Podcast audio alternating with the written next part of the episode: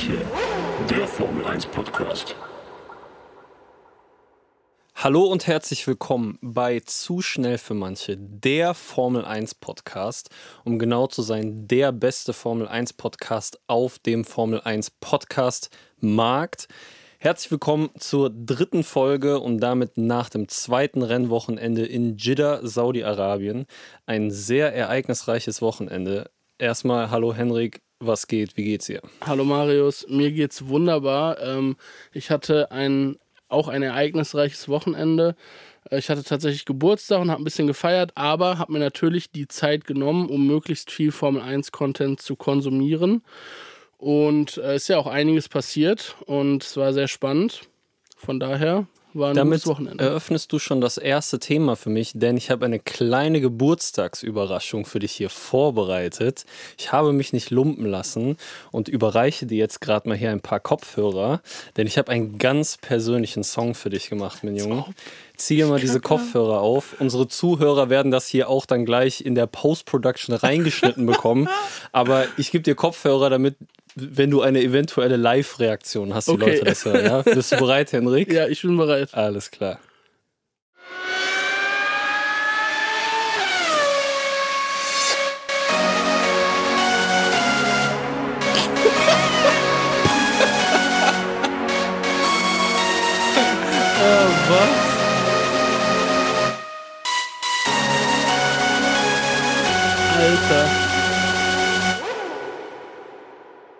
Das ist so geil.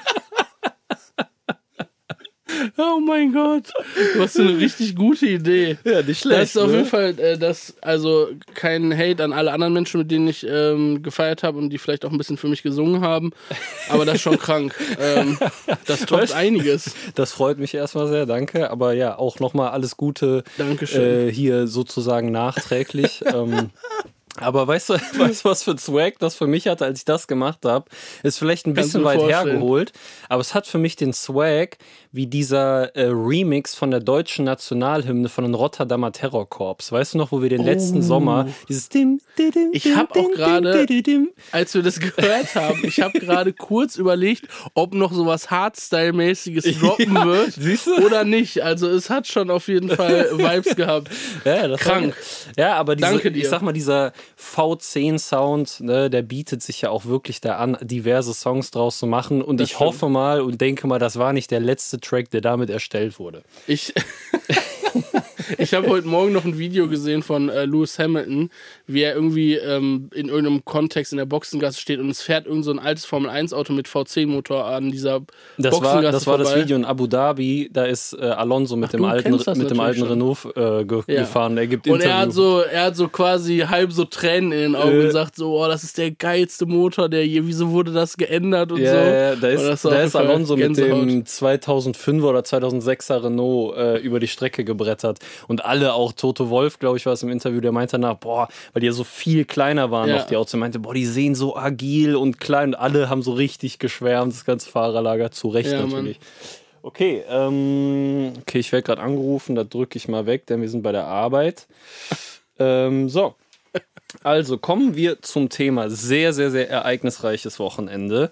Ähm, wir haben auch Feedback von unseren Zuhörern bekommen, was sehr nice ist, was auch so ein bisschen die, ähm, die Strukturierung unseres Podcasts angeht. Und wir sind ja noch neu auf diesem Gebiet, sozusagen Quereinsteiger und versuchen uns dann natürlich gerne stetig zu verbessern. Und wenn ihr immer Anregungen habt, gerne rein damit in die Instagram-DMs, at zu schnell für manche. Und dann äh, versuchen wir natürlich das Ganze hier zu optimieren und zu verbessern. Ähm, genau, und deswegen geht es so ein bisschen, äh, haben wir uns überlegt, strukturell das Ganze so zu machen. Zum einen haben wir mehrfach das äh, ähm, Feedback bekommen, dass wenn wir Fachbegriffe benutzen, dass manche Leute nicht wissen, äh, was der Fachbegriff ist. Und das ist ein sehr guter Punkt. Wir werden jetzt versuchen, darauf zu achten, das immer zu erklären, wenn wir einen Fachbegriff benutzen oder einfach nicht in Fachchinesisch reden, sondern einfach in normalen Worten sozusagen, dass es verständlich ist, weil wir auch Zuhörer haben, die nicht krasse Formel 1-Fans sind, beziehungsweise die jetzt nicht auch jedes Rennen schauen oder so. Und da, die wollen wir natürlich Das ist ein trotzdem. guter Input auf jeden Fall. Auf jeden Fall. Die wollen wir natürlich auch trotzdem mit abholen. Und was da auch so ein bisschen einhergeht, wir haben Leute, die den Podcast hören, aber die Rennen nicht unbedingt schauen. Und dass bevor wir irgendwie einsteigen und ähm, über das Rennen reden und auch wie letzte Folge so ein bisschen hin und her springen, dass wir vielleicht eine ganz kurze Zusammenfassung der wichtigsten Ereignisse des Rennens äh, ähm, einmal erzählen, aufzählen und dann können auch die Leute, die das Rennen nicht geschaut haben, vielleicht da besser folgen. Ist so ein bisschen der Plan für äh, diese Folge. Mal gucken, ob wir das nicht wieder komplett komplett über den Haufen werfen während der Folge. Wir versuchen es jetzt einfach mal. genau, genau. Aber wir fangen erstmal vorne an. Und zwar Sebastian Vettel nach wie vor Corona erkrankt oder vielleicht immer noch nicht 100% fit, konnte auch dieses Wochenende leider nicht mitfahren. Wir haben das eine oder andere Meme natürlich dazu gepostet. Ich sag mal so, die Performance des Aston Martins ist auch noch nicht auf der Höhe. Da würde ich mich auch relativ krank fühlen. Ja, ja. Anstatt in das, krank. ja, anstatt da einsteigen zu müssen und irgendwie da rumzueiern, äh, kann ich schon verstehen, dass er da äh, lieber in der Schweiz bleibt und sich auskuriert. Ne? Würde ich Ja, auch machen. Hülkenberg soll das Auto erstmal auf Vordermann bringen und dann steigt er da wieder ein. Ohne Witz, Alter. Äh, ja, wie gesagt, hätte ich auch so gemacht. Ähm, genau, dann kam es schon eigentlich zu einem krassen Moment im ersten freien Training. Und zwar gab es 20 Kilometer entfernt von der Strecke, wie gesagt, die war in Jeddah oder Jeddah, je nach Sprache, glaube ich. Äh, in Saudi-Arabien war das Rennen und 20 Kilometer außerhalb davon ist eine Ölraffinerie oder ein Öllager von der Firma Aramco, die unter anderem auch noch Hauptsponsor der Formel 1 ist. Ähm, und da gab es einen Raketenangriff und ähm, dieses ganze Öllager, Raffinerie ist halt in die Luft gegangen. Das hat man auch so ein bisschen auf den TV-Kameras im Hintergrund gesehen. Ich glaube aber, dass die Formel 1 gut dafür gesorgt hat, dass man das erstmal nicht zu sehen bekommt im ersten freien Training. Aber es gab so, eine Funk, so einen äh, Funkspruch von Max Verstappen, der gesagt hat, hier riecht's verbrannt, ist das mein Auto? Der natürlich Panik hatte, dass sein Motor wieder hochgeht, wie in Bahrain im letzten Rennen. Und Ich fand geil, dass der Engineer, äh, Engineer dann gesagt hat, nee, nee, das ist nicht dein Auto, das ist irgendein anderes Auto. Ja, aber ich kann gut sein, dass sie zu dem Zeitpunkt wirklich dachten, dass Ja, es ja, anderes Auto, ne, und da die Augen auf der Strecke und nicht abseits der Strecke hatten. Genau, und dann wurde aber zu Ende gefahren, äh, das Training, und sogar die Formel 2 danach ist, glaube ich, relativ regulär Mhm. gefahren. Und dann gab es aber dann vor allem am Abend große Meetings, die Formel 1 Offiziellen mit äh, saudi-arabischer Regierung, äh, Sicherheitschef, die Formel 1 Veranstalter und so weiter und so fort, aber auch die Fahrer haben sich ja, es gibt ja so eine Fahrervereinigung, ne, ähm, wo George Die Russell auch getroffen. Genau, wo George Russell der Vorsitzende ist. Und äh, die haben sich getroffen, lange darüber beraten, ob man das denn nicht stattfinden lässt oder ob man das halt Ja, absagt. beziehungsweise ich glaube, die Fahrer haben ja sogar darüber geredet, ob sie streiken wollen. Genau. Weil da war zu dem Zeitpunkt war, glaube ich, schon so ein bisschen klar, dass die FIA das Rennen auf jeden Fall stattfinden lassen wird und die Fahrer haben dann darüber geredet, ob sie streiken wollen. Ähm, gab auch so vereinzelte Stimmen, glaube ich, von Hamilton und so weiter, die schon irgendwie gesagt haben, ja, ich bin froh, wenn das Rennwochenende hier vorbei ist und wir Ja. hier wieder weg können und so. ja. War auf jeden Fall, ähm, ich glaube auch Verstappen hat nach dem Rennen jetzt gesagt, dass sie nochmal diese Fahrervereinigung nochmal mit der FIA jetzt sprechen wird, so im Nachhinein, weil die, ja, weil sie nicht einverstanden sind damit, wie das irgendwie alles so gelaufen ist. Man muss natürlich nämlich auch dazu sagen, dass das nicht das erste Mal war, dass sowas Nee. passiert ist. Letztes Jahr oder vorletztes Jahr, ich glaube aber letztes, nee, vorletztes Jahr, glaube ich, als die Formel E in Jeddah gefahren ist, ist das nämlich auch passiert. Da gab es auch einen Raketenanschlag und zumindest was die Medien, also was man hier jetzt hört oder was ich gelesen habe, ist, dass das ähm, dass Saudi-Arabien mit dem Jemen im Krieg ist und dass das jemitische Boah, äh, den genauen Hintergrund, ich habe Rebellen- Houthi-Rebellen gelesen, aber irgendwie Rebellen. ja, aber ich glaube, ja. die kommen aus dem, das, wie gesagt, ich will da auch gar nicht zu tief einsteigen und bin da auch nicht super krass informiert. Auf jeden Fall gibt es da äh, politischen Konflikt und Auseinandersetzung äh, und schon seit längerem und wie gesagt, letztes Jahr beim Formel E-Rennen gab es da auch schon äh, Luftangriffe und zu Recht sorgen sich natürlich die Fahrer und alle Ja. Beteiligten um ihre Sicherheit. Kann man da noch äh, sicher fahren. Vor allem war es ja sogar, glaube ich, zeitweise so, dass die nicht mal hätten abreisen können, weil der Luftraum gesperrt war. Das Ja. heißt, ja, wenn, selbst wenn ihr nicht fahren wollt, müsst ihr halt erstmal Da hier bleiben, bleiben, ja. so. Was natürlich auch kein geiles Gefühl auslöst bei allen Menschen da vor Ort. Und ähm, ja, das steht natürlich jetzt extrem in der Kritik, verständlicherweise und zu Recht auf jeden Fall. Na, ja, vor dem Hintergrund, dass es irgendwie schon zweimal vorgekommen ist. Und das war auf jeden Fall schon mal das erste freie Training, Ähm, und danach, also es hat das Ganze so ein bisschen natürlich überschattet, das Rennwochenende. Und äh, long story short, es wurde sich irgendwie darauf Geeinigt, geeinigt, ja. dass trotzdem gefahren wird, dass alles stattfindet. Die saudi-arabische Regierung und die Sicherheitsbehörden, wie auch immer, haben das versichert, dass da, das war nur eine Ausnahme, dass da eine Rakete irgendwie durchgerutscht ist, keine, keine Ahnung. Und ähm, gut, ich sag mal so, man muss jetzt auch nicht äh, da um den heißen Brei reden, da fließt einfach extrem viel Geld, so wahrscheinlich. Und wenn die das absagen, gibt's Probleme so, ne? Und deswegen wollen und müssen die äh, irgendwie da fahren, wie auch immer. Aber ich hoffe, dass sich da irgendwie das Ganze ein bisschen klärt, weil wir gleich noch auf einen anderen Punkt zu sprechen kommen aus dem Qualifying, weswegen die Strecke auch noch extrem in der Kritik steht. Und ähm, eigentlich können wir da direkt mal generell mit dem Qualifying einsteigen, weil ich glaube, in den Trainingssessions ist jetzt außer du hast noch was, ist jetzt nicht Nö, großartig also- was passiert, waren normale Trainingssessions irgendwie, Ja, die haben da glaube, ihr in Programm abgespult. Drei freien Trainings war Leclerc immer auf der 1. Genau, im dritten freien Training. Also der hat auf jeden Fall. Ja, warte, Ja. jetzt habe ich es gerade hier für die Ergebnisse verloren. Ja, Leclerc Drittfreitraining auf der 1, äh, zweites und erstes, ja, das stimmt, genau. Und. Verstappen immer auf der 2. Also eigentlich so ein bisschen das, was sich in äh, Bahrain äh, gefestigt hat oder äh, angebahnt hat, dass so ein Ferrari-Red Bull-Kampf das wird. Und ich würde mal sagen, jetzt nach dem zweiten Rennen ist es offiziell Ferrari versus Red Bull wird Auf jeden auf jeden Fall der Fight die Saison und ich finde es einfach übertrieben geil, dass Ferrari da vorne ist. Ja, Leclerc, also ich finde es crazy. Ich meine, das stand immer außer Frage, dass der Typ ein krasser Fahrer ist. Hat man ja auch gesehen, als er noch mit äh, Vettel bei Ferrari war und ihm da so ein bisschen Mhm. äh, nass gemacht hat, sag ich mal. Aber jetzt klar, die hatten irgendwie zwei schwierige Ferra äh, Ferrari, zwei schwierige Jahre hatte Ferrari. Und äh, dass er, sobald das Auto da ist, sofort performt und einfach durchweg jetzt zwei Rennwochenenden eine absurde Performance abliefert, ist wirklich geil zu sehen. Super schön, dass da wirklich an der Spitze ähm, so ein kleiner Machtwechsel, sag ich mal, stattfindet, was sich irgendwo viele erhofft haben. Und ich fand's einfach, finde es einfach mega geil, die äh, rote Scuderia da wieder oben zu sehen. Ähm, Sehe ich genauso. Ich würde sagen, wir springen nochmal zurück zu dem Punkt von gerade, warum die Strecke so ein bisschen in der Kritik steht und zum Qualifying. Yes.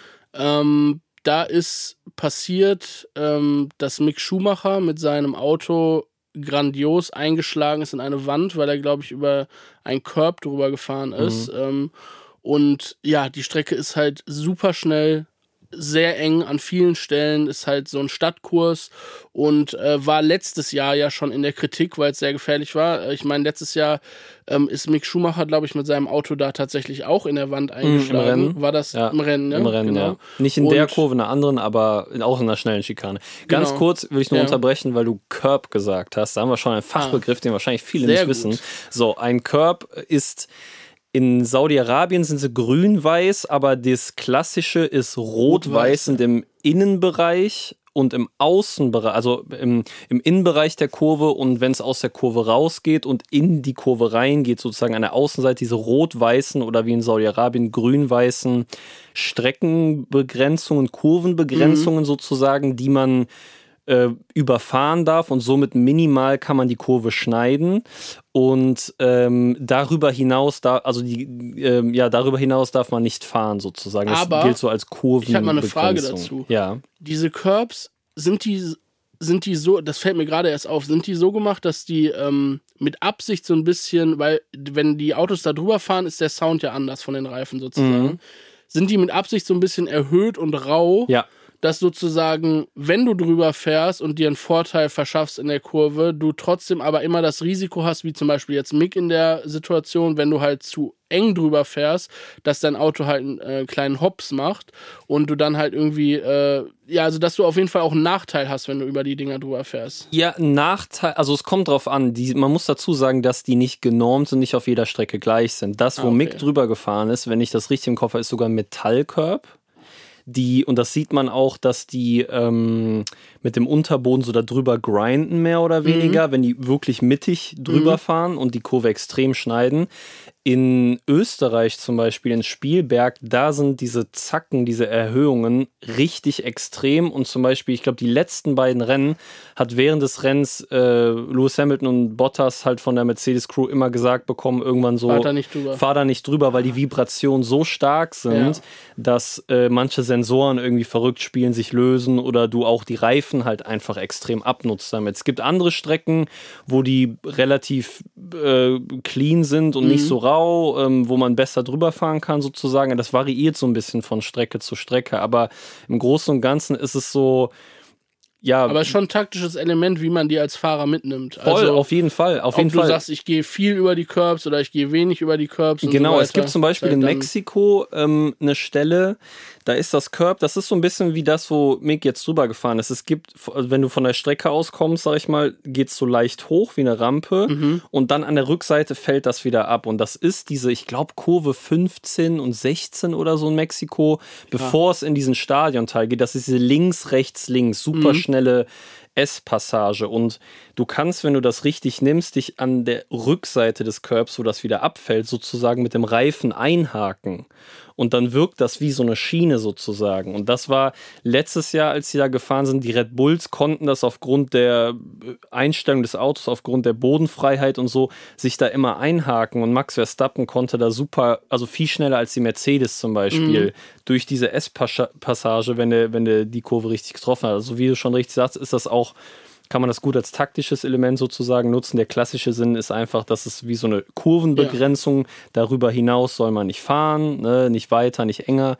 Und ähm, genau das Curb äh, jetzt hier in Jeddah, wo Mick den Unfall hatte, ist erstmal sehr hoch, weil es eine sehr schnelle Kurve ist, die man sonst geneigt ist äh, zu schneiden und abzukürzen. Und das soll ja so ein Track-Limit einfach sein. Und das Problem ist, dass die Autos dieses Jahr viel tiefer sind als letztes Jahr.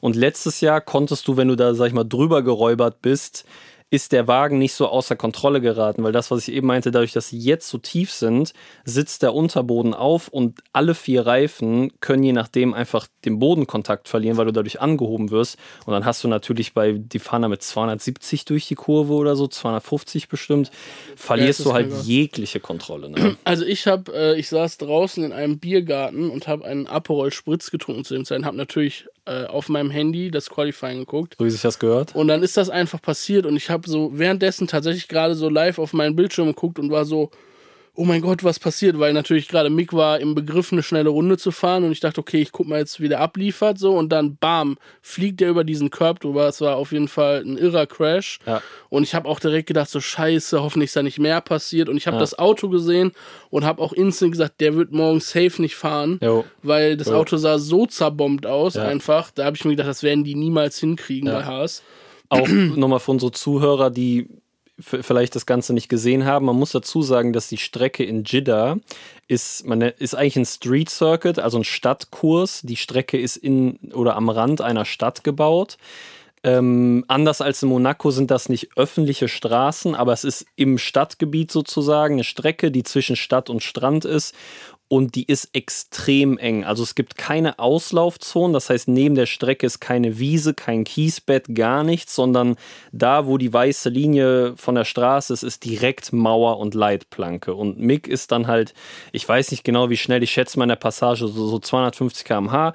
Wie gesagt, die Kontrolle über das Auto verloren ist ein bisschen zu schnell durch die Kurve auf das Curb abgehoben und dann halt seitlich in die Mauer eingeschlagen. Das war ein 32 G Crash. Das heißt, das 32-fache seines Körpergewichts hat auf ihn gewirkt, als er da eingeschlagen ist. Und das Auto, wie Henrik auch schon meinte, komplett zerbombt. Als sie das hochheben wollten, ist hinten die Hinterachse Ja. mit dem Getriebe abgebrochen. Also es war, äh, das ganze Heck ist abgebrochen und Mick ist zum Glück ausgestiegen, war die ganze Zeit bei Bewusstsein, hat keine äußerlichen Verletzungen, ist dann Hat ins Krankenhaus. Das weiß ich gerade nicht, aber der ist auf jeden Fall ins Krankenhaus gekommen, dann um ihn nochmal zu durchleuchten auf innere Verletzungen oder, oder ob ein Wirbel gebrochen ist, kann ja auch immer sein.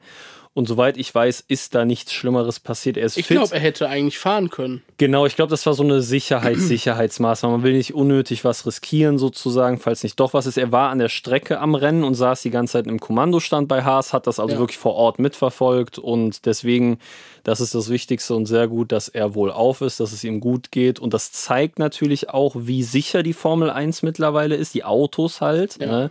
und bringt aber das, was wir eben so ein bisschen angedeutet haben, diese Strecke noch mehr in Kritik, weil das Paradoxe ist einfach, dass über die letzten 10, 15 Jahre alle Strecken so absurde Auslaufzonen bekommen haben. Ob es Bahrain ist, ob es Paul Ricard in Frankreich ist, die haben alle nicht mal mehr Kiesbett, sondern abseits der Strecke einfach nur riesige Beton, Asphaltauslaufzonen, dass wenn du von der Strecke abkommst, bremsen kannst, lenken kannst, das Auto abfangen kannst. Alles nur aus Sicherheitsgründen. Das war dann so ein bisschen in der Kritik, weil früher in einem Kiesbett, wenn du neben die Strecke gekommen bist, steckst du fest und bist aus dem Rennen raus. Jetzt kannst du einfach wieder auf die Strecke fahren und weiterfahren. Das hat natürlich so ein bisschen das Risiko genommen, sozusagen. Wie weit gehe ich ans Limit auf der Strecke? Ähm, klar hat aber dann so einen Sicherheitsvorteil, weil, äh, weil in einem Kiesbett oft kannst du ja auch nicht mehr wirklich bremsen und je nachdem, wie schnell du bist, rutschst du hinten dann irgendwie in den Reifenstapel rein. Und das ist so paradox, dass die Strecken sich halt voll dahin entwickelt haben, riesige Betonauslaufzonen zu bauen. Und dann kommt die neueste Strecke und die hat literally gar keine Auslaufzone. Du bist einfach direkt in der Wand und gleichzeitig ist das auch noch der schnellste Stadtkurs der Welt. Also wirklich einfach die gefährlichste Strecke im Formel 1 Kalender, die natürlich, wenn alles glatt läuft, super aufregend ist in so einer Qualifying-Runde, weil halt die Fernsehaufnahmen sind brutal, wie die da durch diese, diesen Tunnel sozusagen brettern mit 300, also der, der Red Bull da mit 333 war, glaube ich, im Qualifying die Topspeed halt komplett irre. Aber klar, wenn irgendwie was passiert in einem Rennen dann irgendwie 20 Autos da zusammen langfahren, super eng, ist halt brutal gefährlich und deswegen, Und da sind ja letztes Jahr einige Crashs passiert. ja, ich dachte auch, dass dieses Jahr und mehr dieses passiert. Jahr ist ja, es ist nicht so viel passiert wie letztes Jahr, muss Ja, man sagen. Aber ja. es ist auf jeden Fall auch schon, es ist echt sehr gefährlich gewesen.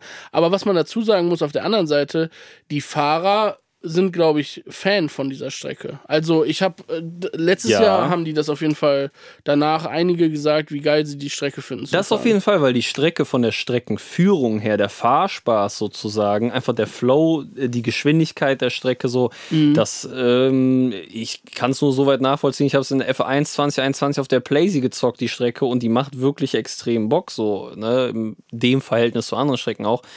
Aber ich glaube schon, dass sich da die Fahrer jetzt auch nach dem Unfall von Mick und letztes Jahr hatte er auch den Unfall, ähm, sich auch schon einig sind, dass, da, dass man da vielleicht nicht die Strecke direkt canceln, aber ob man da ein bisschen das Konzept, ob man die an einigen Stellen vielleicht irgendwie entschärfen kann, die Sicherheitsmaßnahmen noch erhöht oder die Leitplanken weiter nach außen setzen kann, um noch mehr ein bisschen Auslaufzone zu schaffen. Also es bleibt auf jeden Fall spannend, ähm, wie sich das Ganze da entwickelt. Aber das, was ich so gehört habe, gelesen habe, der Geldfluss, der da passiert, damit äh, die Formel 1 da fährt, ist extrem hoch und äh, es würde mich wundern, wenn die Strecke nächstes Jahr nicht mehr im Kalender ist, leider.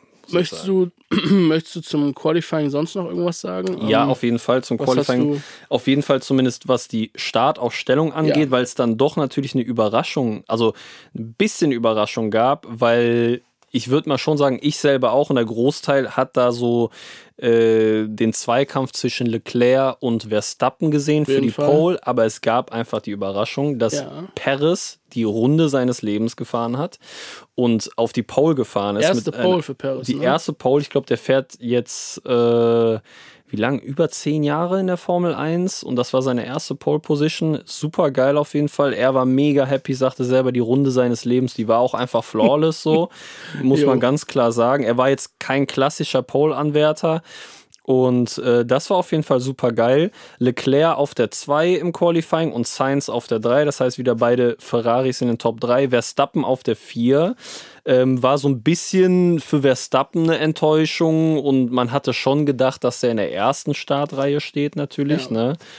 Ähm, worauf ich gerade noch eingehen wollte, wir haben jetzt äh, uns da die ganze Zeit auf das, auf die Top-Leute im Feld ähm, konzentriert, was natürlich auch ähm, irgendwie logisch ist. Aber ich finde, ähm, ich fand sehr spannend, ähm, dass Lewis Hamilton auf der, ich glaube, er ist auf der 16 gelandet, oder? Ja, ja. Ähm, er ist auf der 16 gelandet im Qualifying. Ähm, was daran lag, so wie ich es vernommen habe, ist, dass Mercedes versucht hat, einen radikalen Ansatz irgendwie zu probieren, um das Auto nochmal zu pushen, um irgendwie was ganz Neues zu probieren, um eventuell dann ähm, so gut dazustehen, dass sie wieder vorne mitfahren können. Das hat allerdings, wie man dann am Platz von Hamilton gesehen hat, überhaupt nicht funktioniert. Sie haben Jo. dann äh, das alles rückgängig gemacht fürs Rennen, damit irgendwie das Auto wieder äh, einsatzbereit war.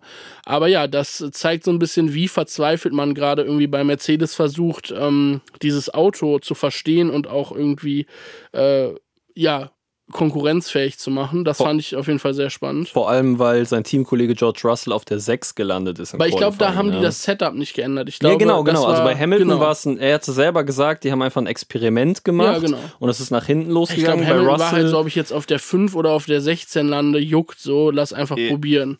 Also natürlich hat ja. er das, so wird er wahrscheinlich nicht gedacht haben, aber Ja. ich glaube, die, das zeigt einfach die Risikobereitschaft, die da gerade alle bei Mercedes irgendwie bereit sind, äh, gehen, in die ja. Waagschale zu werfen, damit die halt irgendwie äh, möglichst schnell wieder vorne mitfahren. Ja, aber äh, finde ich auf jeden Fall, ist auch eine spannende Entwicklung so. War natürlich eine Überraschung, dass er da auf der 16 gelandet ist. ja.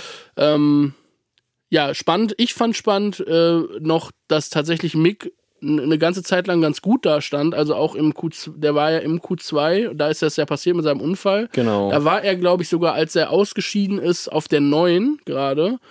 Ja, 9 oder 10. genau, in 9 dem, oder in 10, dem Moment genau. die Zeit. Ja, Und ja, ja. Ähm, dann ist er irgendwie, am Ende ist er auf der 14 gelandet. Ist auf der 14 gelandet, noch schneller als Stroll gewesen im Aston Martin, Ja. der auch im Q2 war, das stimmt. Also selbst 14 wäre ja echt ein guter Startplatz gewesen. ja, so. und ich glaube fast, es wäre ein bisschen mehr drin gewesen, noch unter uns gesagt. Ich glaube, er, Er wäre auch letztendlich von der 13 gestartet, weil Daniel Ricciardo ja eine Strafe, der war 12 Ja. und hat eine Strafe im Qualifying bekommen, weil der, äh, ich weiß gar nicht wen, irgendwen hat er behindert auf der Strecke. Ähm, also man muss natürlich im Qualifying auch ganz kurz zur Erklärung, man fährt ja schnelle Runden sozusagen, man hat ein 10 Minuten Zeitfenster, um eine schnelle Runde, schnelle Rundenzeit zu fahren. Und man fährt aber nicht die ganze Zeit schnelle Runden, man fährt auch Cooldown-Runden, um die Reifen wieder abzukühlen. Und auf diesen Cooldown-Runden muss man Platz machen, man muss auf Seite fahren, damit die Leute, die auf einer schnellen Runde sind, natürlich äh, freie Fahrt haben. Und Daniel Ricciardo hat, ich weiß gerade nicht welchen Fahrer, in irgendeiner Kurvenpassage so im Weg gestanden, dass der seine schnelle Runde abbrechen Abbrechen musste. Und dafür gibt es Strafen. Und äh, ich glaube, es war eine Zeitstrafe oder ich weiß nicht, ob es eine Gridstrafe, auf jeden Fall ist er zwei Plätze dann nach hinten gerutscht. Und damit wäre Schumacher auf der 13 gestartet, was auch wieder ein gutes Ergebnis auf jeden Fall für ihn und Haas wäre. Und Magnussen, sein Teamkollege, ist ja Zehnter geworden. Das heißt, Auch das zeichnet stabil. sich jetzt auch so ein bisschen ab, dass aktuell der Haas auf jeden Fall da im oberen oder im Mittelfeld eigentlich äh, mitkämpft, was super schön zu sehen ist. Was ich auch echt nice fand, ist, dass Ocon auf der 5 war im Qualifying. Das heißt, Mhm. der Alpine hat auch auf jeden Fall nochmal einen Schritt nach vorne gemacht diese Saison. Äh, und Alonso äh, auf der 7. Bottas wieder auf der 8 im Alfa Bottas Romeo. Super krass auch. Finde ich sehr, sehr geil, dass der da im Alpha oder dass vor er Hamilton, vor seinem alten Teamkollegen. ja, dass der Alpha da auf jeden Fall auch so konkurrenzfähig ist. Gasly dieses Mal auf der 9. Ähm, genau, das war so ein bisschen zum Qualifying die Top 10. Ja, Hamilton durch die äh, Strafe von, äh, ah nee, weil Sch äh, Schumacher dann ja nicht gefahren ist, ist Hamilton dann auf die 15 gerutscht. Albon 16, Hülkenberg auf der 17, Latifi 18 und Tsunoda auf der 19. Das war das Qualifying. Und wo wir schon von Tsunoda sprechen, können wir nämlich jetzt zum Rennen kommen. Bevor das Rennen überhaupt losging, in, auf dem Weg zur Startaufstellung ist jetzt Tsunodas Auto Stehen geblieben. Genau, irgendwie wieder ein Problem im Motor, glaube ich. Ich weiß nicht genau, was da das Problem war, aber in der Runde ausgegangen. Und da dachte ich ganz kurz, oh, wieder ein Red Bull-Motor. Und er war ja der einzige von den vier Red Bull-Autos im letzten Rennen, der kein Motorproblem hatte. Jetzt hat es ihn erwischt und ich dachte, oh, nicht, dass sich das jetzt da irgendwie so weiter fortführt. Ne? Ähm, bevor wir jetzt über das Rennen reden, ähm, du hast vorhin vorgeschlagen, dass wir irgendwie einmal eine kurze Zusammenfassung vorher machen. Ähm, ich glaube, das wäre dann vielleicht jetzt gerade ein ganz guter Punkt. Ja, oder? genau das. Willst du vielleicht einmal sagen, wie es ausgegangen gemacht. ist? Du hast die Ergebnisse da liegen. Genau, also ähm, soll ich erstmal also wirklich den Ausgang, die Positionierung sozusagen einfach? Okay. Ja. Machen wir das einfach mal. Ansonsten äh, haut ihr uns das Feedback rein und wir gucken, wie wir das anders machen nächstes Mal. Also, der Ausgang des Rennens. Platz 1 Max Verstappen. Charles Leclerc auf der 2, Carlos Sainz auf der 3. Damit haben wir das Podium. Zwei Ferraris, Verstappen hat seinen ersten Saisonsieg geholt. Platz 4, Paris, der Pole-Sitter, hat es leider nicht geschafft. Erklären wir später warum. Äh, George Russell auf der 5, Ocon auf der 6, Lando Norris auf der 7, Gasly auf der 8, Magnussen auf der 9, Hamilton auf der 10. Das waren die Top 10. Dann Guan Yu Zhou auf der 11 im Alfa Romeo, Nico Hülkenberg auf der 12 im Aston Martin, Stroll im Aston Martin auf der 13 und alle anderen sind ausgefallen. Sieben Autos sind ausgefallen. Das war's dann auch schon. genau. Schumacher eh nicht mitgefahren, Tsunoda, bevor der Start war. Albon, Bottas, Alonso, Ricciardo und Latifi sind ausgefallen während des Rennens. Genau, das war zumindest das Ergebnis und ähm, sonst was passiert ist ganz grob. Ähm, vielleicht auf die, ähm, vielleicht willst du da auf die beiden Safety Car. Genau, also es gab in eingehen. der 16. Runde einen Unfall von Latifi, kein schwerer zum Glück. Ähm, der hat einen Safety Car ausgelöst und das hat auf jeden Fall Paris die Pole gekostet. Äh, erklär, erklären wir dann gleich ein bisschen genauer. Ähm, genau, Safety Car Phase. Dann gab es nochmal in der 37. Runde eine Virtual Safety Car Phase. Erklären wir auch gleich, was das bedeutet, wo der Unterschied zu einem normalen Safety Car ist. Ähm, genau, Bottas ist dann in der 38. Runde kurz danach ausgefallen. Da war so eine Reihe von Ausfällen. Da war 37. Runde Überall Ricardo, Bottas in der 38. raus. Ähm, und genau in der 36. Alonso. Da sind Mhm. einfach in drei Runden drei Autos mit technischen Problemen halt ausgefallen. Und in der 42. Runde, es gab insgesamt 50, glaube ich, ne? Mhm. In der 42. ist, äh, also von 42. bis 46. war so das Battle zwischen Leclerc und Verstappen. Mhm. Ähm, Leclerc hatte seit der ersten Safety-Car-Phase in der 16. Runde das Rennen dann angeführt. Davor war Perez erster die ganze Zeit bis zur 16. Runde. Und davor gab es eigentlich das einzige äh, Interessante, fand ich, das Battle zwischen Ocon und Alonso, die beiden Teamkollegen im Alpinen, die sich da Stimmt. wirklich auf dumm gebettelt haben Das über hab mehrere Runden hinweg. Ähm, genau, das war so ganz grob ein bisschen der Ablauf des Rennens, weil in den ersten 16 Runden, da können wir dann auch jetzt gerne einsteigen, äh, so mit dem Start sozusagen. Ja, auf den Start würde ich auch gerne eingehen. Ich hatte so ein bisschen, ich dachte, okay, es passiert super schnell irgendwie ein Crash halt, weil die Strecke irgendwie Mhm. prädestiniert dafür ist und direkt irgendwie rote Flagge oder Safety Car und so. Aber ich fand bis zu dem Safety Car in der 16. Runde ein bisschen langweilig, ist nicht ganz so viel passiert. Am Start ist halt vorne fast gleich geblieben. Es war nur ein so wenig Positionswechsel und als dann das äh, Feld sich so zu einer langen Wurst äh, formatiert hat, ist dann auch erstmal relativ lange, so zehn Runden fast gar nichts passiert und ich war so, ah, okay, ich habe das Gefühl vielleicht auch durch den Crash von Mick, dass jetzt die Fahrer nicht so krankes Risiko gehen so und dass sich das jetzt so ein bisschen auspendelt, das Rennen, beziehungsweise vielleicht in den Boxenstops dann nochmal was passiert. Also ich fand, ähm, ja, bin ich bei dir. Es war nicht super spannend. Ich fand, ich habe hinten so ein bisschen bei Hamilton mitgeguckt, so wie der sich nach vorne gekämpft hat. Mhm. Ja. So, das fand ich ganz spannend. Ähm, Der hat sich auch Stück für Stück ganz gut nach vorne gearbeitet. Genau, ne? wobei da waren auch so ein, zwei Überholmanöver dabei, da war ich mir nicht sicher, ob die ihn vorbeigelassen haben, Ja. wegen Motoren. Der der mit Norris, Partnerschaft Norris, so. Norris, also die beiden McLaren und, Und die, Stroll, die, die Aston Martins haben ihn auf jeden Fall sehr einfach passieren lassen. Ja. Also es sah auf jeden Fall so ein bisschen so aus. Ähm, aber nichtsdestotrotz, ähm, am Ende des Tages hat er dann ja, ähm, ist er, glaube ich, später auch nochmal auf Stroll gestoßen, als der dann irgendwie um den zehnten Platz gefahren Mhm. ist oder so. Da hat er schon dann auch dagegen gehalten. Also ähm, er musste sich auf jeden Fall diesen Platz, den er da am Ende hatte, schon erkämpfen. Ja. Ähm, das war am Anfang ganz spannend, fand ich. Ich fand auch den Start, Start an sich ganz gut. Ich fand es schön zu sehen, dass Paris einfach gut weggekommen ist. Ich hatte Jo. nämlich so ein bisschen, ich habe so ein bisschen gesehen, ja, okay, das ist jetzt seine erste Pole Position. Der Mann wird auf jeden Fall äh, Nervenflattern haben und eventuell seinen, ähm, seinen Start vielleicht verkacken. Ähm, hatte aber nicht. Es war ein richtig Ja. guter Start. Ähm, alle anderen sind eigentlich auch ganz gut weggekommen. Ähm, Verstappen hat, glaube ich, einen Platz gut gemacht, Ja. wenn mich nicht alles täuscht. Der ist ja an Sainz schnell vorbei. genau. War Der hatte damit Äh. Red Bull, Ferrari, Red Bull, Ferrari, die ersten vier Plätze. Das hat natürlich so ein bisschen die Taktik für Ferrari durcheinander geworfen, weil man gern gehabt hätte, dass Verstappen hinter Mhm. äh, Sainz bleibt. Das war einfach ein super Start, genau. Und dann ist die ersten Runden, habe ich mir hier not- notiert, fast gar nichts passiert. Ab Runde 5 kam dann dieses Battle zwischen Ocon und Alonso. Und Ja, das, das ist natürlich krank. Das war ein super hartes Battle, was eher, war eher untypisch für Teamkollegen halt, ne?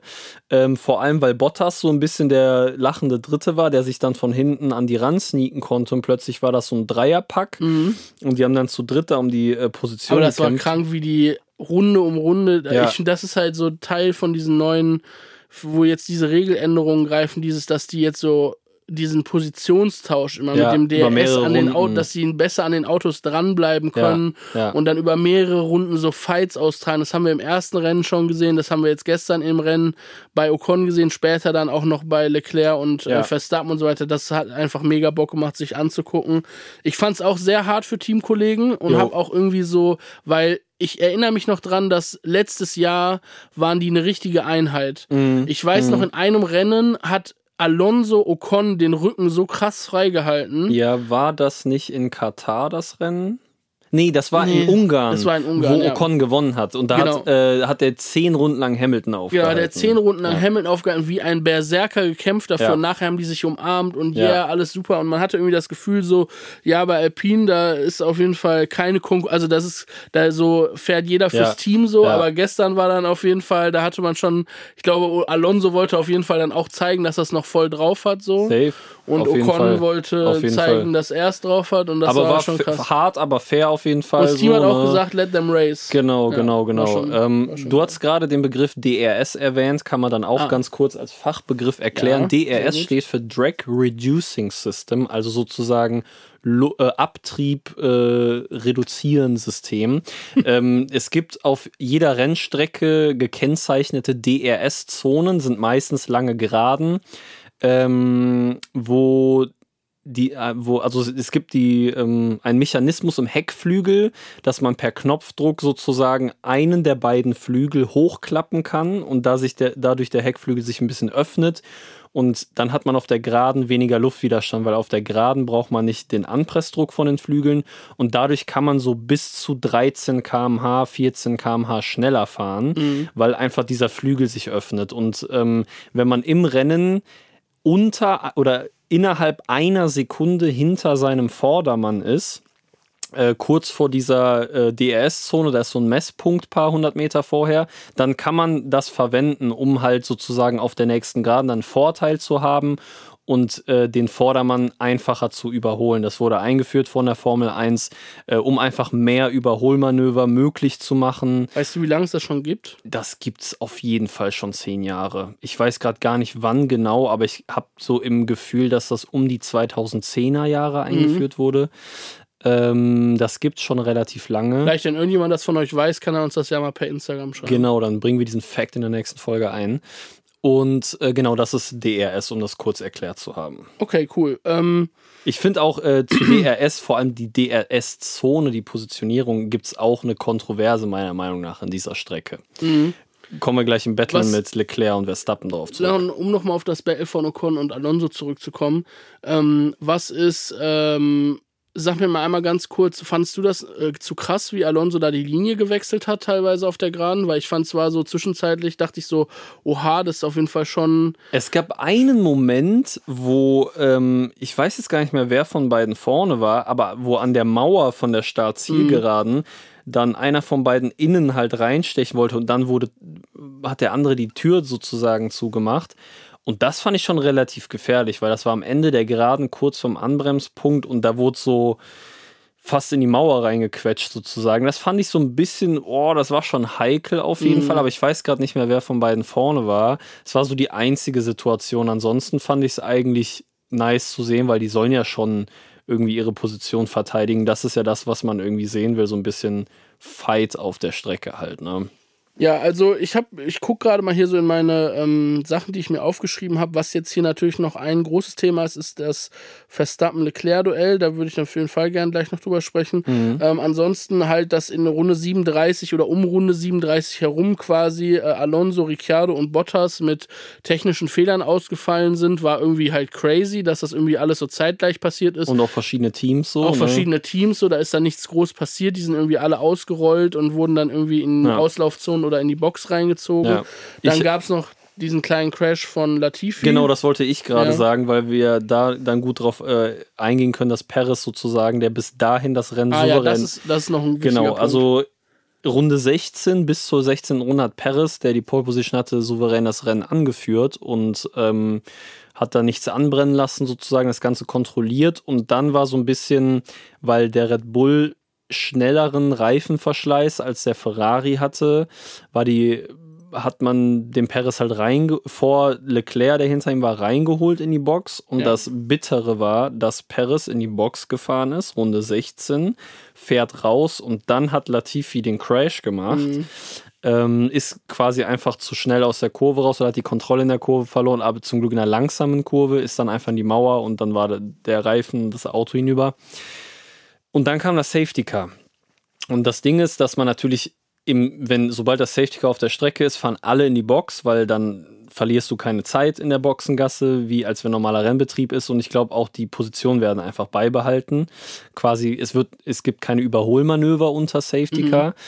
Und dadurch, dass aber Perez kurz vorher in die Box gefahren ist, während noch Rennbetrieb war, hat er Zeit und Position verloren und ist äh, dann, als, das, als alle sich hinter dem Safety Car eingereiht haben, war er nur noch Vierter. Ja, Und alle anderen vor ihm hatten dann auch die frischen Reifen und damit hat er sozusagen, das hat ihn halt das Rennen oder den Sieg gekostet. Ja, man muss schon sagen, also ich, ich man weiß natürlich nicht, wie es ausgegangen wäre, aber ich glaube, Perez hätte auf jeden Fall noch einen größeren Kampf für die, für die äh, Pole, Po- also für die, für den ersten Platz äh, geliefert und ich glaube, Ja, er wäre auf jeden hätte Fall auch ganz gute Podium Chancen gelandet. Er wär wäre auf- auf dem Podium gelandet, da bin ich mir auch sicher. Genau. Und ähm, ja, witzig, eine Sache, die mir irgendwie dabei direkt in den Kopf kam, war so, wie der Herr nimmt, äh, so gibt er es auch. Äh, letztes, letzte Saison hat Latifi ähm, mit seinem Crash Hamilton äh, die Meisterschaft quasi genommen und hat, äh, hat Red Bull damit die Meisterschaft beschert. Und dieses Jahr hat er Ja. auf derselben Strecke quasi, oder was dieselbe Nee, nee, Strecke? nicht war nicht dieselbe dieselbe Strecke, Strecke. aber auf einer anderen Strecke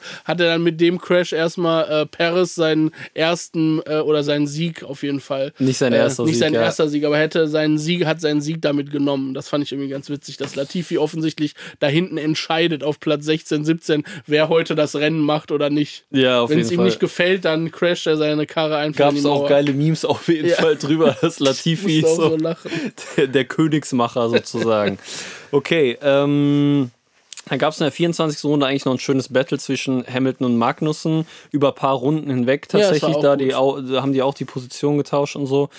Äh, Guan Yu Zhou hat dann eine Drive-Thru-Strafe bekommen, ähm, weil der vorher eine Stop-and-Go-Strafe bekommen hat, Mhm. ähm, weil der eine Kurve geschnitten hat und dann Vorteil äh, sich wieder draus im äh, Funk.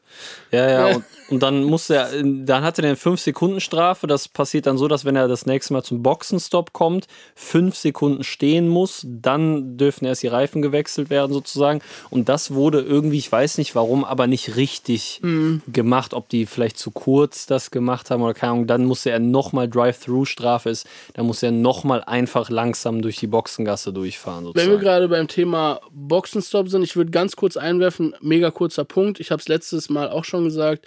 Es war, hat sich diesmal fortgeführt. Mercedes hat wieder schlechtere Boxenstops gemacht Ja. als Ferrari und äh, Red Bull. Ja. Ferrari und Red Bull waren so ziemlich auf einer Augenhöhe, was die Zeiten anging. Ähm, und Mercedes war aber wieder gut eine Sekunde langsamer Ja. teilweise. Ähm, und ja, das wollte ich nur mal eingeworfen haben. Die sind auch in dem Punkt auf jeden Fall nicht auf der Höhe diese Saison. Ja.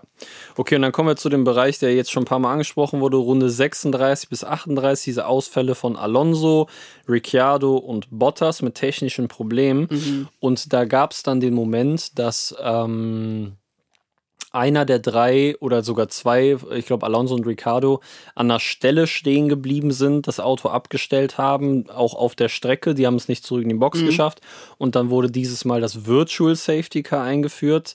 Hat A, den Hintergrund, ähm, beim Crash von Latifi waren halt Trümmerteile auf der Strecke, die mussten weggemacht werden. Dann kommt das volle Safety Car sozusagen beim Virtual Safety Car weil kamen jetzt, äh, weil die Autos ja nicht einen Crash hatten, sondern einfach stehen geblieben sind, konnte man schnell von der Strecke runterrollen sozusagen. Und Virtual Safety Car bedeutet, auch um hier den Fachbegriff zu erklären, alle Fahrer kriegen so ein Signal auch auf ihr Lenkrad sozusagen, VSC dann und am Streckenrand und so auf dem Bildschirm steht das, das dann. auf, ja.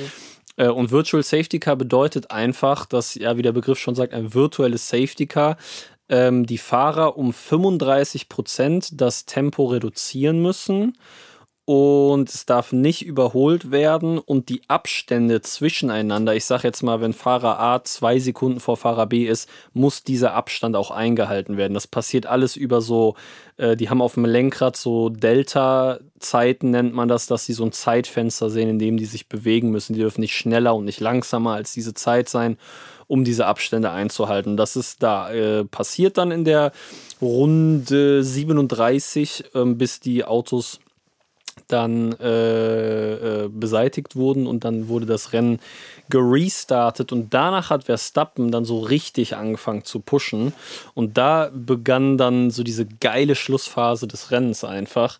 Ähm, genau, wo ab Runde 42 gab es das erste Überholmanöver, wo Verstappen dann äh, in der zweiten DRS-Zone, ne, die dritte, mhm. das ist die letzte DRS-Zone, ähm, äh, äh, vor der letzten Kurve mhm. vorbei ist an Leclerc. Und Leclerc dann aber direkt danach ihn auf der Start-Zielgeraden, wo was wieder eine DRS-Zone ist, wieder überholt. Und das war genau das Ding wie in Bahrain, dass der eine auf der ersten Gerade und der andere auf der nächsten vorbei. Und in der Runde danach ist das einfach wieder passiert. Und so alle oder auch der, die Kommentatoren haben sich so gefragt, ja, das ist ja in Bahrain schon passiert, warum macht Verstappen das jetzt wieder? So. Und da ist jetzt so dieser Punkt, den ich so crazy finde an der Strecke. Man muss sich vorstellen, dass so eine extrem langgezogene Kurve, wo die aber Vollgas durchfahren können. Das ist eine DRS-Zone, das heißt, einer von beiden hat dann den Flügel offen dann kommt die letzte Kurve, die eine scharfe, langsame Kurve ist. Davor ist der Messpunkt für das DRS auf der langen Geraden mhm. danach. Und das war letztes Jahr schon so, als Verstappen an Hamilton die Position zurückgeben musste, hat, hat Verstappen das, wollte das vor diesem DRS-Messpunkt machen, weil er dann ja hinter Hamilton ist und auf der Geraden danach dann das DRS und wieder den Vorteil hat, um ihn direkt wieder zu überholen. Und das war ja hier jetzt auch ein bisschen so, dass es diesen Moment gab, dass ja. Leclerc dann dachte, ja, okay, ich lasse kurz vor diesem Messpunkt, lasse ich den. Lasse ich den vorbei, hänge mich aber natürlich direkt wieder an sein Heck, hab DRS und fahre wieder vorbei. Und Verstappen wollte das auch. Und dann gab es diesen Moment, ich glaube irgendwie in Runde äh, 43 genau, wo beide dann einfach eine Vollbremsung vor diesem Messpunkt gemacht haben. So die Reifen gequalmt, so die, ich dachte, ja, bleiben die ja, jetzt stehen. Dachte vor und Flatspot oder so, yeah, also mega Risiko. Ja, ja, und ich, also komplett weird so und das da dachte ich, ob man da nicht vielleicht diesen Messpunkt verschiebt vom DRS oder sowas. Also ich glaube, es ist halt auf jeden Fall so, also das kann sein, dass es jetzt bei der Strecke der Messpunkt irgendwie so ist. Ich glaube aber, dass das tatsächlich so ein fast so eine Art neues taktisches Element, Voll, was auf jeden Verstappen Fall. irgendwie also ich habe so ein bisschen das äh, Gefühl, es ist Verstappens Gehirn entsprungen, dieses Element so. ähm, also weil er hat das ja damals dann bei Hamilton als erstes so gemacht und ich habe das Gefühl, seitdem haben das auch so ein paar andere Fahrer mhm. geahnt und er macht es jetzt halt ja schon, ich weiß nicht, ob er es in Bahrain gemacht hat. Aber, nee, nee, so aber, extrem da nicht. Ja. Aber da ist ja auch die Streckenführung anders sozusagen. Ja, genau. Aber das ist auf jeden Fall crazy, was da. Ähm, ja, die, da, also ich fand auch so, okay, geht man hat schon vorher gemerkt, dass man hier und das hier und da langsamer gemacht wird, aber da war wirklich eine Vollbremsung von beiden, weil ja, um Gottes Willen äh, beide wollten hinter dem anderen über diese, über diese Linie, über diesen Messpunkt fahren. Das war auf jeden Fall ein bisschen weird. Ähm, hat kein Flatspot ergeben. Flatspot ist, nee. wenn man halt eine Vollbremsung macht, das Rad blockiert und reibt dann wirklich eine flache Stelle in den Reifen sozusagen dann hat man danach rein. Vibration. Genau, danach hat man Vibration. Das Rad eiert so ein bisschen, ist aber in beiden Fällen nicht passiert nee. tatsächlich, weil es dann doch nicht so eine krasse Vollbremsung war. Und ähm, Genau, dann gab's, äh, also die, äh, dann ist Verstappen danach halt mit der ist vorbeigekommen an Leclerc und konnte sich so ein bisschen absetzen und hat es dann halt geschafft, die letzten drei, vier Runden in hinter sich zu halten. Aber es war extrem knapp auf jeden Fall. Leclerc war, war an seinem Arsch dran. Ne? Also ja, die sind über die Ziellinie gefahren. Ich habe die Zeiten leider nicht gesehen. Äh, kann Kannst ich, du die sehen? Kann ich checken. Weil das war, die waren, das war, ich bin mir nicht sicher, ob die eine Sekunde auseinander waren. Ich glaube. Äh, nee, halbe Sekunde. 0,5 also, Sekunden auseinander. Es ist halt wirklich, man muss sagen, also die ersten beiden Rennen diese Saison jetzt und auch wie diese letzte Saison zu Ende gegangen ist, es ist im Moment alles, es knistert richtig. Es knistert Es richtig. Mega spannend. und das, alles. was du auch eben gesagt hast in dem Battle äh, Ocon Alonso, dass dieses neue Reglement Mhm. wirklich zu greifen scheint und man wirklich über mehrere Runden hinweg, jetzt über drei, vier, fünf Runden, wirklich harte Fights sehen kann. Die können knapp hinten, hintereinander fahren. In der DRS-Zone werden die Positionen getauscht und so. Und das ist einfach super geil zu sehen. Und vor allem auch so Leclerc und Verstappen geiles Battle. Es gibt dieses berühmte Video, wo die Go-Kart gegeneinander gefahren sind damals, was jetzt auch wieder die Runde macht, wo Ja, die sich ja, ja schon mal rausgecrashed haben und so. Und beide da Interview aber mega fair, auch wie haben. sie sich danach direkt nach dem Rennen so die Hand gegeben Ja, haben. Also voll, ganz andere voll, Stimmung als voll. zwischen Verstappen und Hamilton, muss Auf man auch sagen. Fall, ne? auf jeden Fall. Leclerc also da herrscht ja immer Eiszeit. Ja, Leclerc hat auch am äh, im Funk, als er dann übers Ziel gefahren ist, äh, seinem, also seinem Team auch so gesagt, ja, Gratulation an Max, so super krass gefahren, geiles Battle und so. Also wirklich von beiden Seiten auch äh, bisher auf jeden Fall sehr fairer Sportsgeist. Schauen wir mal, schauen wir mal, wie das dann Ende der Saison aussieht, wenn beide vielleicht äh, oder hoffentlich um Titel fahren. Ähm, genau, und ja, das war eigentlich so ein bisschen das Rennen, muss ich sagen. Und Ja. äh, die Befürchtung, die ich anfangs hatte, dass ein langweiliges Rennen äh, wird, ist nach 16 Runden, dann war es irgendwie zum Glück vorbei und dann echt ein richtig Ich fand, geiles es gab auf jeden Fall viele coole Battles innerhalb, ähm, innerhalb des Feldes und äh, ja, es war, ich fand es auch richtig unterhaltsam und hab's äh, sehr gern geguckt. Ja. Ähm, eine Sache wollte ich noch sagen, wir hatten eigentlich mal den Plan, äh, noch auf Zuschauerfragen und Anmerkungen einzugehen. Mhm. Ich glaube aber, es würde vielleicht ein bisschen den Rahmen sprengen heute, weil wir schon extrem lange über das Rennen gesprochen haben. Da aber nächstes Wochenende kein Rennwochenende ist, ähm, würde ich einfach sagen, dass wir nächste Woche Montag eine Folge machen Safe. und die ganzen Zuschauerfragen, ihr könnt bis dahin auch gerne noch Sachen schreiben, irgendwelche steilen Thesen oder Fragen zum Rennen oder zu der Folge jetzt. Jo. Ähm, lasst uns das gerne wissen. Ähm, und dann würde ich einfach sagen, machen wir das nächste Woche Montag. Ähm, und dann kommt nächste Woche Montag die nächste Folge. Voll richtig guter Punkt. Dann äh, handeln wir da die ganzen Zuschauerfragen, Themen und so weiter ab. Das bietet sich doch perfekt an und ich würde sagen, das war ein sehr gelungenes Schlusswort. Oder hast du noch irgendwas? Ähm, was ich natürlich noch habe, ist, bitte bewertet unseren Podcast auf Spotify und Apple, Swag. wenn ihr den gut findet. Ähm, und folgt uns auf Instagram für extrem guten Content. Auf jeden Fall. und ansonsten, ja, sehen wir uns nächste Woche oder hören uns nächste Woche wieder. Bleibt gesund und bleibt schnell, würde ich sagen. Ne? Bis Sehr nächsten Schluss. Montag. Macht's gut. Ciao.